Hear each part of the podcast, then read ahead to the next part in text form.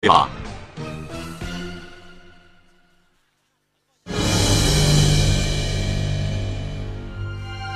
曲折人生上演悲情故事，法理无情敲响警钟长鸣。梁辉说法。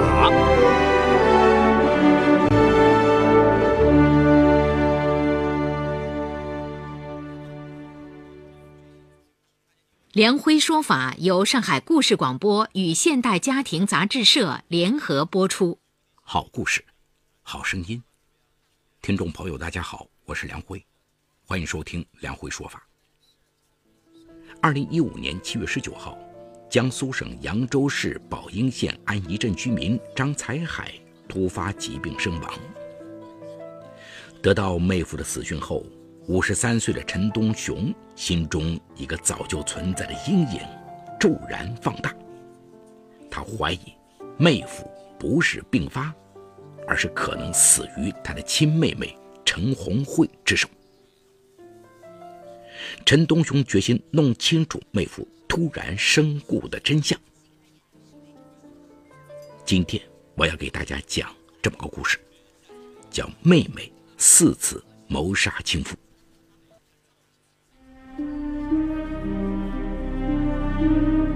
法治故事耐人寻味，梁辉讲述不容错过。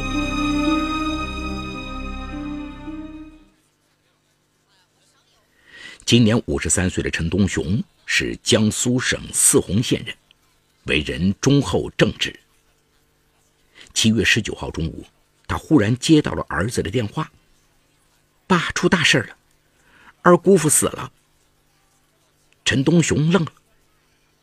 儿子嘴里的二姑父是陈东雄的二妹陈红慧的老公张才海。二十七年前，陈红慧经人介绍跟扬州市宝应县安宜镇的张才海结婚，一年后他生下儿子张虎。陈东雄希望妹妹从此过上幸福的生活，可事与愿违。陈红慧经常向大哥诉苦，说丈夫太木讷。而且喝醉了就骂人，他觉得苦闷，想离婚。陈东雄劝他说：“家家都有难念的经，再找个人也不一定能比现在过得好。而且离婚的话，张家不会让你带走儿子的，到时才海给他找个后妈，不晓得会怎么折腾他呢。”陈东雄不仅劝妹妹珍惜婚姻，还经常趁张才海。跟着陈红慧回娘家的时候，跟张才海谈心，希望妹夫今后少喝点酒，多陪老婆聊聊天，好好过日子。张才海总是连连点头说：“啊，大哥，你就放心吧，我听你的。”在大哥的劝导下，陈红慧没有提出离婚，可是她自认为和丈夫没有共同语言。恰巧张才海的阴部得了一种湿疹。还传染给了陈红慧。陈红慧以此为由跟丈夫分居。张才海是个老实人，又很要面子。老婆对他不好的事儿，他绝不跟别人说。后来张才海外出打工几年，又开始养殖螃蟹。尽管老婆跟他分居，他还是将赚来的钱交到老婆手里保管。陈东雄很感慨。妹妹真是身在福中不知福啊！儿子上大学以后，当家庭主妇多年的陈红慧顿感寂寞，就去家门口附近一家饭店上班，聊以打发时光。二零一二年，陈红慧认识了一个名叫李正的客人。李正比陈红慧小很多岁，风趣幽默，很有一点浪漫情怀。陈红慧一颗寂寞的心躁动了。尽管她徐娘半老，但是她长相漂亮，又极重保养，看上去像是三十多岁的女人。加上她出手大方，李正很快就投入她的怀抱。一次，陈红慧娘家的一个堂嫂来宝应玩，无意间碰上她跟李正在一起。堂嫂回到四红后。就偷偷跟陈东雄嘀咕。陈东雄就给陈红慧打电话，让他珍惜家庭。陈红慧无法隐瞒，实话实说说：“我太喜欢李正了，不跟他在一起我会发疯的。”此后，兄妹俩每次通电话，陈东雄都要苦口婆心的劝解他悬崖勒马。陈红慧阳奉阴违，我行我素。陈红慧跟李正一好就是三年，有时李正会跟他提出：“你毕竟是有家庭的，我们这样一起偷偷摸摸，总会被人发现，还是断了吧。我想找一个单身女人结婚，过正常人该过的日子。”听到类似的话，陈红会非常伤心，偷偷在家掉眼泪。她不止一次想过离婚，可一旦离婚，她可能分不到房子，张才海也不会给她多少钱。他现在年过半百，收入微薄，李正也没有什么钱，就算两人结婚，也会陷入困窘。如果不能卷走家产，他离婚就太亏了。那怎么才能让自己变成单身呢？唯一的办法就是让丈夫张才海消失。她逐渐下定了罪恶的决心。陈红慧决心用安眠药杀死张才海。二零一四年六月的一天，她来到了宝应县第二人民医院，声称失眠，在登记了身份证号码后，买到了一盒二十粒装的安眠药。为了便于下手，陈红慧忽然对丈夫热情起来。那是张才海在宝应县的渔业村养螃蟹，陈红慧把二十粒安眠药用擀面杖压成了粉末，装作去探望丈夫，将药粉撒在他的茶杯里。张才海一喝茶水就吐了。哎呸！别别，这茶怎么这么苦？陈红慧害怕了，匆匆把茶水倒掉。二十天后，陈红慧又去买了一盒安眠药。这次，她把安眠药粉下到张才海喝的汤里，还特意加了一些糖。可张才海喝了一口就吐了，说：“这汤怎么和平时的不一样？”陈红辉无奈，再次把汤倒掉了。二零一五年三月，陈红辉再次来到宝应县第二人民医院，买了一盒安眠药。但是这次他没有下毒，等到七月七日，又去买了一盒，决心一击中地。其实陈红辉之所以杀人的愿望这么强烈，跟两天前和李正的见面有关。当天两人缠绵完毕后，李正忽然对他说：“你把我家的钥匙拿出来吧。”拿出钥匙。从他们建立情人关系之后，李正就给了陈红慧一把家里的钥匙。如今他要把这么重要的东西收回，那意义不言而喻。陈红慧洋洋不乐地走了。如果就这样分手，这段孽缘也就终止了。可陈红慧心有不甘，她想让李正回心转意，而最好的办法就是早点除掉丈夫。自己恢复自由身，陈红慧动了一番脑筋，她打算以旧病复发的名义骗张才海把药吃掉。七月十六号，陈红会主动跟丈夫发生了性关系，第二天，他就谎称自己下身不舒服，一定是他旧病复发传染给他了。张才海否认，说病早就康复了，但耐不住陈红慧一再劝说，还是决定把药吃了。张才海吃掉了六粒胶囊，其实胶囊已经掉了包，装的是安眠药粉。但是他一夜酣睡，并未死亡。十八号早上七点多，儿子张虎上班去了，张才海起来上厕所，可走路晃晃悠悠的，要扶着墙才能走得稳。他纳闷的问妻子：“你给我吃的什么药啊？弄得我浑身没劲儿。”陈红慧假装没听见，并没有搭理他。张才海坐了一会儿，还是记挂着池塘里的螃蟹，就出了门。没走多远，就摔倒在地。邻居把他扶了起来，问他怎么了。或许他并没有产生什么怀疑，又不好意思说他吃了治疗湿疹的药，就说感冒了，不碍事。邻居要送张才海去医院，他不肯去，邻居就将他送回家。陈红会故意对邻居说：“这个人啊，就是霸蛮。我说他病了，让他去医院看看，他硬不听。你说我拿他怎么办？”这样一来，很多人知道张才海病了，但不肯就医。儿子张虎知道父亲一贯节约，也不以为意。当天下午，陈红慧又去买了一盒安眠药。七月十九号一大早，陈红慧把张才海的旧裤子剪碎，剪了两根长布条，她准备勒死丈夫。等儿子上班出门后，陈红慧对张才海说：“你现在头还疼啊？我有治头痛的药，你赶紧吃了吧。”张才海没有作声，陈红慧就去厨房，又把二十粒安眠药碾碎，换下了三粒胶囊里原来的药。当时张才海躺在床上，陈红慧拿来小勺子给他喂药。谁能想到，这样温馨的一幕竟然杀机四伏。喂完药后，陈红慧来到了县城南加油站附近的一家杂货铺，买了一卷透明胶带。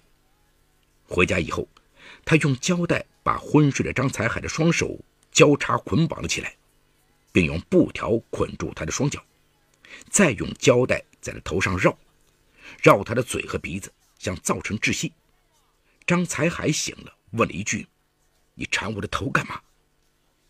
陈红慧害怕了，没敢绕得太紧，然后上班去了。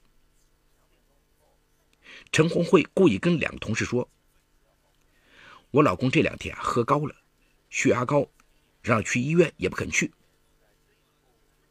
其实这是陈红慧在故布迷阵。到了十点多，她说放心不下老公，要回去看看。岂料张才海竟然还有呼吸，他彻底疯狂了，就用手掐他的脖子。他还能做一些微弱的反抗，但已经无法阻止妻子的疯狂。在确定张才海死亡之后，尽管这个结果是他做梦都想要的，但是人真的死了，陈红慧却慌了。定了定神之后，他给一个同事打去了电话：“你快来我家，我老公已经不行了。”他这么做就是希望同事能给他作证，使他回家发现了老公是自然死亡的。接着，陈红慧给儿子打电话，却误把电话打给了李正。一听是李正的声音，他没说话就把电话挂了。李正很快回电话过来，问怎么回事，他就开始哭了起来。说自己的老公快不行了，就挂了电话。没多久，陈红慧的三个女同事赶来了，其中一个同事发现了张才海脖子上有一条红色的印子，问这是怎么回事。陈红慧急忙解释说，她回来时发现他脖子搁在床沿上，应该是碰的。这时几个女人也蛮慌张的，不知道该打幺幺零还是幺二零，最终打了幺幺零。很快，宝应县公安局幺幺零民警赶到了现场，陈红慧的儿子也回来。民警把张才海送到宝应县人民医院，医生告知人已经死了，如要确定死因，必须做尸体解剖，需要家属签字同意。很快，张才海的父母、兄弟和儿子相继赶到医院。由于此前大家都知道张才海有病，谁也没有产生怀疑。有长辈认为死者为大，开肠破肚不吉利。由于家属极力反对，警方暂时没有掌握确凿的证据，就没有强制做尸检。然后，陈红慧以要将丈夫送回乡下老家土葬为名，雇车将遗体拉回了家中。张虎打电话向舅舅家报丧，一时没打通大舅的电话，就打给了表哥，让他们快过来。得知噩耗，陈东雄回想起这些年来妹夫的点点滴滴，心里产生了一个疑问：才五十一岁，平时也没有什么大疾病的张才海，怎么就突然去世了呢？想到妹妹的出轨，他不由得产生了一些不好的联想。陈东雄急忙拨通了陈红慧的电话。电话一接通，那端就传来了陈红慧的哭泣声。陈东雄说：“你先别哭，我想问问你，彩海是怎么死的？前不久我见他还是好好的，怎么就突然死了呢？”听了这句话之后，陈红慧又接着哭了起来，然后再次沉默。你倒是说话呀！这到底是怎么回事？人怎么就死了呢？在经过陈东雄几次催问之后，陈红慧终于哭哭啼啼开口了：“他，他前几天感冒了。”陈东雄以为自己听错了，什么？感冒？就一个感冒，人就死掉了？可陈红慧就什么也不肯多说了，在电话里只是一个劲儿的哭，说自己的命真是太苦了。挂掉妹妹的电话后，陈东雄拨通了弟弟陈东伟的电话，把噩耗告诉了他，并提出了疑虑，希望弟弟能一起去宝应奔丧，一定要把事情搞清楚。陈东伟当时在外地出差，就跟大哥约定，第二天中午在宝应碰头。二十号中午，陈东雄和弟弟带领家人相继赶到宝应，兄弟俩发现张才海的脖颈处有红肿。疑虑更大了。当时陈红慧正在宝应县公安局接受调查，陈红慧准备充分，回答的毫无破绽，而邻居和亲友都证实张才海有病不愿治疗，再加上没有做尸检，警方手里暂时没有掌握什么证据，就让他离开了。当天中午，张虎请这些亲戚中午在外面吃饭。在饭店门口，陈东雄见到了二妹陈红慧，上来就问：“你和张才海到底怎么了？张才海是怎么死的？”陈红慧没有回答，脸色非常难看。刚刚扛过警察的盘问，他承受能力已经到达了极限，再面对亲大哥的质疑，他再也无法平静了。陈东雄心里又明白了几分，轻声说。那就先吃饭，吃过饭再说。我不吃了，我回家看看我婆婆。陈红慧转身就走了。六弟看到这一幕，一看大哥有些话也不好讲，就跟了上去，拉住了二姐的手。陈红慧浑身颤抖，忍不住哭了。你和姐夫到底怎么了？你实话实说，有事情我们一起想办法。我我和他打架，试着把他打死了。说完，他就哭着往家的方向跑去。兄弟俩追到了陈红慧的家中，把他叫了出来，开车去到郊外。张才海究竟是怎么死的？如果真的是你把人打死了，那你一定要去自首。大哥陈东雄说，六弟陈东伟也说，如果你不自首，让警察查出来，你这一辈子恐怕就要在监狱里度过了。陈红慧一个劲儿的哭。陈东雄说：“你不要有侥幸心理，以为警察被你给骗了，他们一定还会继续调查，纸包不住火。你去自首，是给财海一个交代，也给自己一条活路。”想到上午在县公安局被民警犀利盘问，显然是对张才海之死有怀疑，他不寒而栗，认为大哥是对的。陈红慧哭着说：“我担心儿子知道这个真相会受不了。你儿子的事情交给我们，你就放心去自首，我们送你去。”陈红慧终于答应去投案自首。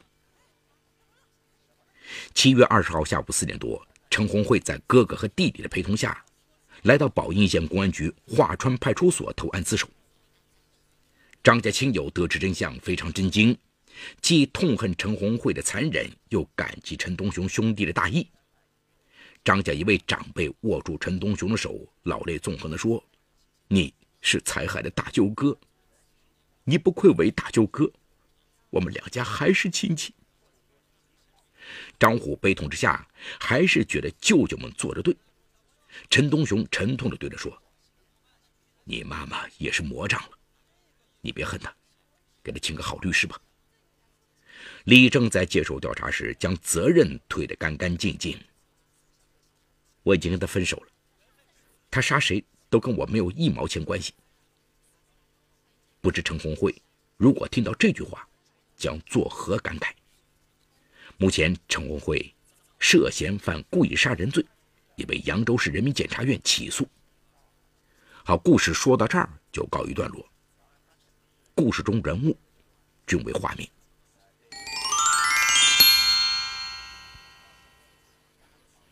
陈红慧作为一个已婚人士，不守妇道，被他自认为的爱情蒙蔽了双眼，心狠手辣，屡次设下圈套毒杀自己的丈夫。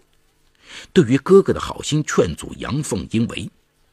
在疯狂追爱的过程中，她已经完全看不到丈夫的爱，丈夫的百般呵护，在她的眼里都是虚情假意。在一次次出轨时，如果她能有那么一点点理智，就不会杀害丈夫。在一次次设圈套杀害丈夫时，如果她能够有那么一丝丝良心的谴责与不安，就不会酿成悲剧的发生。在事发后，陈红慧竟然没有意识到自己的荒唐与错误，反而想要利用同事极力掩盖实施的真相，试图躲过家人的追问，逃过公安机关的法眼以及法律的制裁，和男友李正过上幸福生活。想法荒谬，手法毒辣，接受法律制裁。那就应该是他正确的归宿。悲剧中的李正其实就是我们口中常说的小三儿，他和陈红慧的结合不能全部归咎于陈红慧的勾引。俗话说一个巴掌拍不响，不得不说李正也是乐在其中。虽然中途有几次他想要结束这段恋情，但意志不坚定，被陈红慧的几句花言巧语就说服了。也正因为他的一次次闹分手。逼得陈红慧迫切想要以他最有利的方式结束婚姻。如果他一开始毅然决然拒绝陈红慧，不插足他人婚姻，陈红慧也就不会因为想要和他过上幸福生活而痛下杀手。更为可恶的是，在悲剧发生后，李正居然将自己撇得一干二净。陈东雄在整个故事中充当了一个调解者的角色，如果没有他，可能悲剧早已发生。但是如果当时他没有劝阻妹妹离婚，同意妹妹重获自由身，就不会有后续的事情发生。在悲剧的最后，陈东雄的百般劝说，使得妹妹陈红慧幡然悔悟，选择投案自首。这样的哥哥值得人们尊敬。虽然家家有本难念的经，但是如果你有心经营，再难的坎儿也会过去。反之啊，就会像悲剧中发生的一切。愈演愈烈。俗话说得好：“百年修得同船渡，千年修得共枕眠。”两个人的缔结很是不容易，学会珍惜，学会包容，学会体谅吧。